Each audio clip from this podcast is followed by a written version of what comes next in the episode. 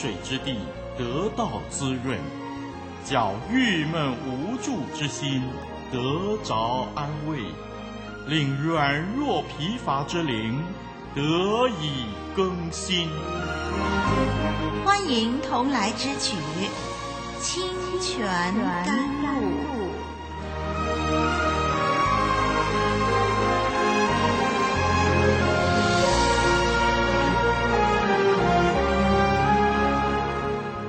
朋友，我是你的属灵伙伴林丽文，又是到了学习圣经的时间，欢迎你收听《清泉甘露之创世纪》这一集，让我们一起来研究挪亚酒醒以后对三个儿子所发出的预言，其中有祝福，也有咒诅。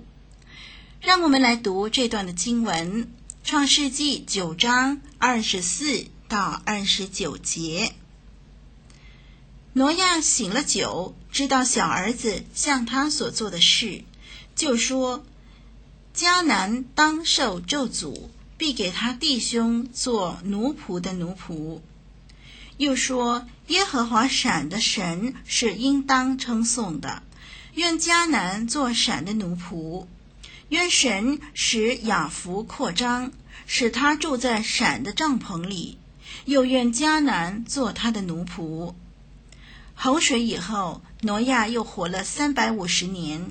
挪亚共活了九百五十岁，就死了。那我们先看第二十五节，我们看到迦南受咒诅。首先，我们看见，当挪亚知道了小儿子含向他所做的事，就咒诅迦南。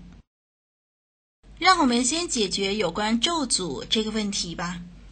在古代，咒诅是不是真的会应验，是会看施咒者的力量有多大。任何人都有能力发出咒诅，但是咒诅只有在神认可之下才会应验。在创世纪、出埃及记、利未记、民数记、申命记里头等等的这些旧约的经卷里。咒诅进入以色列，成为誓言的一部分，是作为保护机制。严重犯罪的人被交于咒诅，但是使到咒诅生效的是耶和华。我们可以参考《生命记》二十八章，《约书亚记》六章二十六节，《撒母耳记上》二十六章十九节等等。我们看到，任何人一旦触犯圣洁的事物，咒诅就成为在神审判当中，我们看到耶和华的旨意得以成就的一个工具了。这是在神公正的管理之下一种信心的表示，因为神是一切的源头，除非神认可执行，咒诅的话语本身就没有能力。预言所宣告的每一方面都是这样，神会使到咒诅实现，如果那些咒诅是他的旨意的话。那么，关于挪亚的名誉和他的家庭的尊严，我们看到圣经经文只是轻描淡写。挪亚宣告的咒诅，我们看到耶和华使他实现了。我们回到第二十五节。我们不禁要问：迦南是谁呀？为什么迦南要受咒诅呢？做错事的是韩呀。圣经很多次提到韩是迦南的父亲，是不是因为父债子还，所以迦南要承担父亲犯错的后果呢？是这样吗？其实这只是原因之一。为什么迦南会受咒诅呢？第一个原因就是因为迦南是含的儿子，在旧约圣经里，的确我们可以找到一连几代受审判的例子。父亲的罪影响到儿子，比如说出埃及记二十章第五节那里说：“恨我的，我必追讨他的罪，自父及子，直到三四代。”我们看到一连几代受审判，这是。我们可以从圣经里面找到的例子。不过呢，我们要留意的就是，神是公平的，他不会无缘无故降祸于人。所以，儿子代替父亲的罪受罚的时候，一定附带一个条件，就是那个受罚者本身具有应当被罚的罪。受罚者可能他是代替父亲的罪受罚，但是他同时也具有应当被罚的罪。这样呢，他承担了他自己当受的刑罚，也承担了先人所犯的罪而带来的咒诅。这个是我们看见在神的审判当中，神的公平、神的公义的本性所给我们看到的一种的审判的情况。如果受罚者本身没有应当被罚的罪，如果没有这个附带的条件，那么他呢，就只是承担先人所犯的错的后果。比如说。在约书亚记第九章二十七节，关于约书亚跟基遍人立约的事件，就是这样的一个例子。迦南受咒诅，第一个原因是因为他的父亲含做错了事情。那么第二个原因，也是很主要的一个原因，那是什么呢？从神的公义，我们知道神不偏待人。透过挪亚宣告迦南的咒诅。其实是因为神已经预先知道，在迦南的性格里头，包含了他父亲含的邪恶的特性。圣经创世纪两次指明含是迦南的父亲，这个片语的含义远超过世系的关系。当韩看到他的家庭名誉受损，咒诅的预言自然重重的压在他身上。不过，咒诅的效果却延伸到他久远的后代的子孙。日后迦南人败坏的生活，神预先看见了。因着迦南人他自身的败坏，因着韩的错误，挪亚对迦南就是含的后裔就发出咒诅。迦南人罪恶达到恶贯满盈的时候，神要以色列人进入迦南地，灭绝所有的迦南人。我们从历史的发展，我们就可以看到，挪亚所发的咒诅啊，这个对迦南的预言，不是应验在个人的身上，不是应验在含的儿子迦南这一个人的身上，而是在全体迦南人的身上。迦南、闪、雅弗这些的名字，在挪亚的预言当中，都不是指向三个儿子。而是代表他们的后裔族群。虽然迦南所遭受的咒诅，有其中一个原因是因为发生了含犯错的事，但是更是关乎将来民族的命运、历史的发展。那么，所以这个对于迦南所发出的咒诅，是一个对于将来民族命运、历史的发展所做的预告。在希伯来人的心中。迦南人是寒的具体化身，迦南人种种的异教风俗可以用寒的态度来象征。在利未记十八章二到六节谈到有关迦南人的邪恶的时候，所用的言语就提醒他们含的失败。在利未记十八章七到二十三节描述了一连串迦南人的恶习。用很委婉的说法来表达他们的恶行。经文当中“露下体”这个字眼出现了二十四次。迦南人因为这些罪而败坏，招致神将之除灭。在利未记里面，经常提到赤身和露下体，显示迦南人在性行为上是非常堕落的，很清楚的提醒我们。迦南的父亲含的行为，但是迦南人的罪恶远超过他们的祖先含。迦南人不是单单因为含的行为受到咒诅，他们被咒诅是因为他们的行为正如含一样。神以预言显示，并且宣告在迦南人身上道德放纵将发展到极点。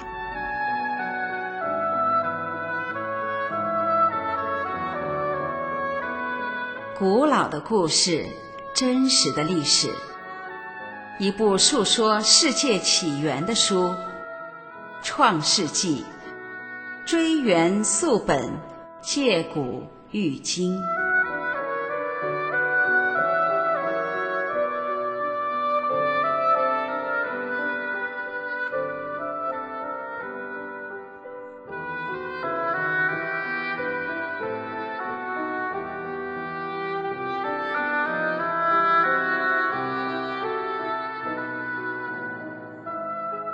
受到什么咒诅呢？在第二十五节说，必给他弟兄做奴仆的奴仆。在英文 NIV 就翻译成 the lowest of slaves，the lowest of slaves 就是最低级的奴仆。因为这个咒诅，迦南人最终就被灭绝了。迦南人他是属于高加索人。跟今天的黑种人是不一样的。有人误以为黑人是理当受咒诅的，所以就奴役他们。黑人因此一度沦为奴隶。今天奴隶制度虽然已经废除，但是黑人在某种程度上呢，呃，依然受到这个歧视。黑种人的确是韩的后裔。但是我们要注意，韩的后裔当中受咒诅的只有迦南民族，而不包括其他的黑种人。在创世纪第十章第六节记载，韩除了迦南之外，还有三个儿子，就是弗、古实、麦西。韩的后裔后来迁到非洲去，就弗、古实、麦西的后裔都迁到非洲去。非洲人虽然皮肤黝黑，但是不是受咒诅的结果，因为只有迦南被咒诅，同时迦南也根本没有到非洲去。那么，呃，到非洲去的是伏、古实、麦西，他们没有被咒诅，因此迦南跟今天的黑种人，我们必须分开来看，黑种人不是神所咒诅的人种。我们继续看第二十六节，挪亚祝福闪。这一节经文呢，指向神的救赎计划。神在为人类预备救恩的过程当中，不断地从众人当中拣选一个人，再拣选一个人。一开始，神从该隐和赛特之间拣选了赛特，再从赛特的后裔拣选了挪亚。再从挪亚的三个儿子当中，按他的主权拣选了闪。以后我们继续可以看见，神从闪的后裔拣选了亚伯拉罕，再从亚伯拉罕的儿子以实玛利和以撒之间拣选了以撒，接着就是从以扫和雅各之间拣选了雅各，再从雅各十二个儿子当中拣选了犹大。耶稣基督道成肉身，就是从犹大支派而出的。我们看见神按他的主权拣选一个人或者是一个民族，特别祝福他所拣选的，比呃其他人更多，疼爱他更多。那么这样的一个作为，不是神偏袒任何人。神对闪的宠爱，是为了叫全人类分享救恩。当耶稣基督在十字架上完成了救赎大功，神在基督里没有偏爱某个种族，并且神把一切相信的人都算为亚伯拉罕的子孙。在加拉太书三章二十九节说：“你们既属乎基督，就是亚伯拉罕的后裔，是照着应许承受产业的了。”是的，我们凡是属于基督的人，就是亚伯拉罕的后裔，都是照着应许要承受天上产业的人。我们在这里特别要注意的是，挪亚祝福闪，但是他称颂的是耶和华，而不是称颂闪，因为呢，闪能够蒙福，全因为耶和华。所以挪亚称颂耶和华。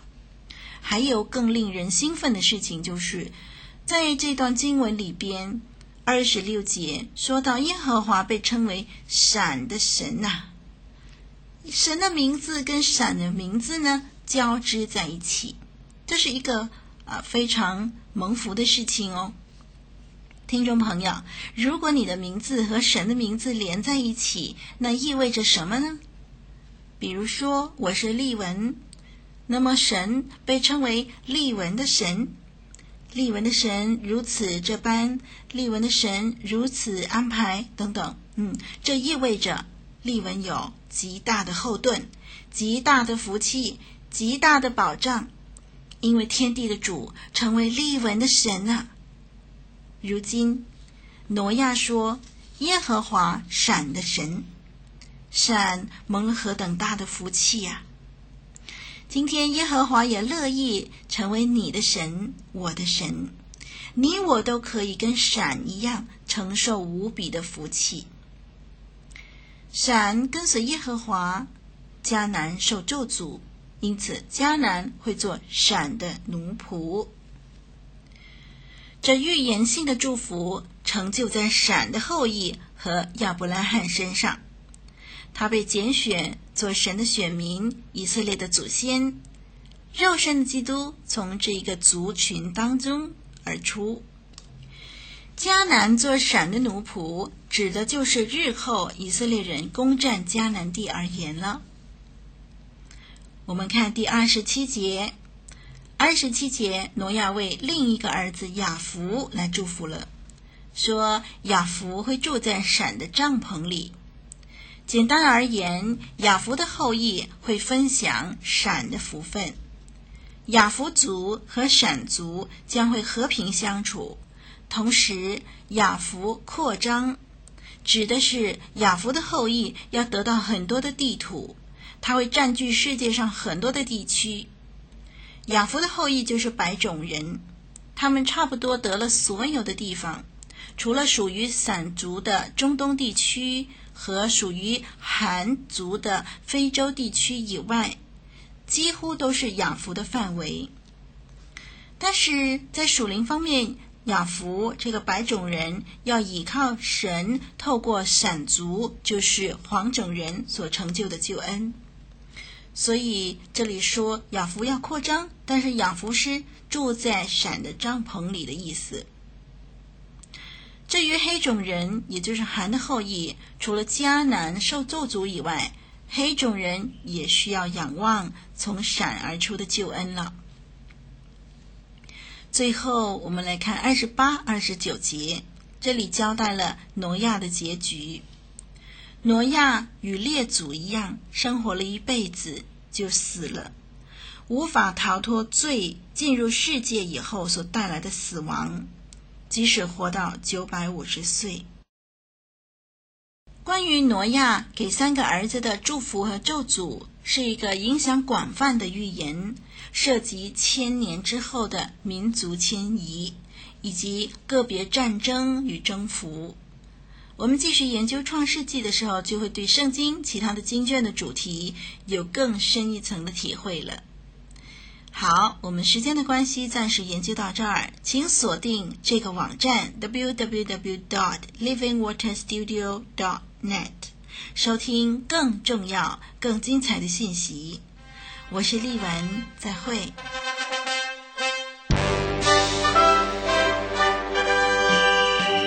全体肃立开始报数，P